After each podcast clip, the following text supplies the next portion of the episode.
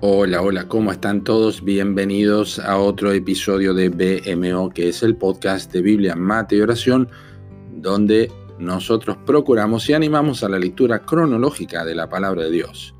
Es por eso que en este día tenemos que leer Segundo de Reyes capítulo 14 y Segundo de Crónicas capítulo 25. El episodio de hoy se titula Cabeza de cedro, corazón de cardo. Este es el texto de cabecera. Y Amasías, rey de Judá, después de tomar consejo, envió a decir a Joás, hijo de Joacás, hijo de Jehú, rey de Israel, ven y veámonos cara a cara.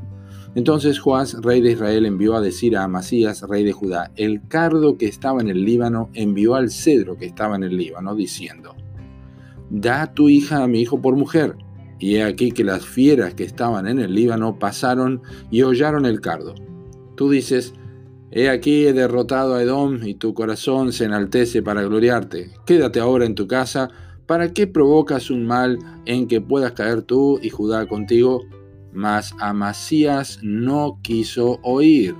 Eso es segundo de Crónicas, capítulo 25, versículos 17 al versículo 20. Si quieres saber cómo es que Amasías llegó a semejante actitud de orgullo y soberbia, tienes que comprender muy bien qué significa la frase que lo describe al inicio de su reinado.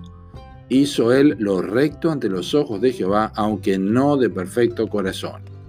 Tarde o temprano, los que viven en el limbo entre obedecer a Dios y hacer lo que quieren terminan mal. Quien vive la mitad para Dios, vive enteramente para su corazón y sus propios deseos. Hay una sola cosa que brilla notablemente en individuos así, la soberbia. Tener más alto concepto de sí que el que se debe tener es la cualidad de los que desoyen la palabra de Dios. Amasías pensaba de sí mismo como un gran cedro del Líbano, pero era un miserable cardo sujeto a ser hollado por las fieras del campo. Había derrotado a Edom, lo había hecho inclusive con la ayuda de Dios, pero una vez que se hizo de la victoria, también mostró lo que era, pues tomó los dioses de Edom y los puso delante de sí y los adoró. Eso es un corazón idólatra y que vive con valores equivocados y escucha consejos equivocados. La palabra de Dios dice claramente que Amasías no quiso oír. Siempre hay algo que ocupará el corazón. Si no es la palabra de Cristo en abundancia para enseñar y exhortar el alma, como dice Colosenses 3:16, será otra cosa que no tiene que ver con la voluntad de Dios.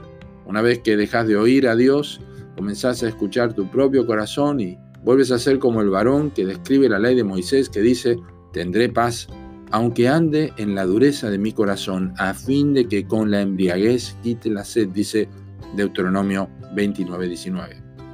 Pensarás que puedes llevarte el mundo por delante. Dirás como la Odisea, yo soy rico y me he enriquecido y de ninguna cosa tengo necesidad. Pero no tardará mucho el Señor en hacer oír su voz. No sabes que tú eres un desventurado, miserable, pobre, ciego y desnudo. Apocalipsis 3:17. El rey Amasías debía haber repasado los proverbios de su antepasado Salomón.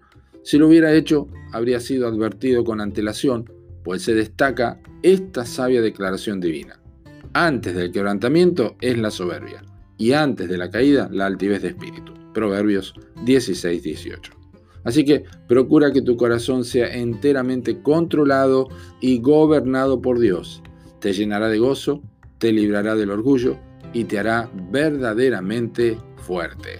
Que Dios te bendiga.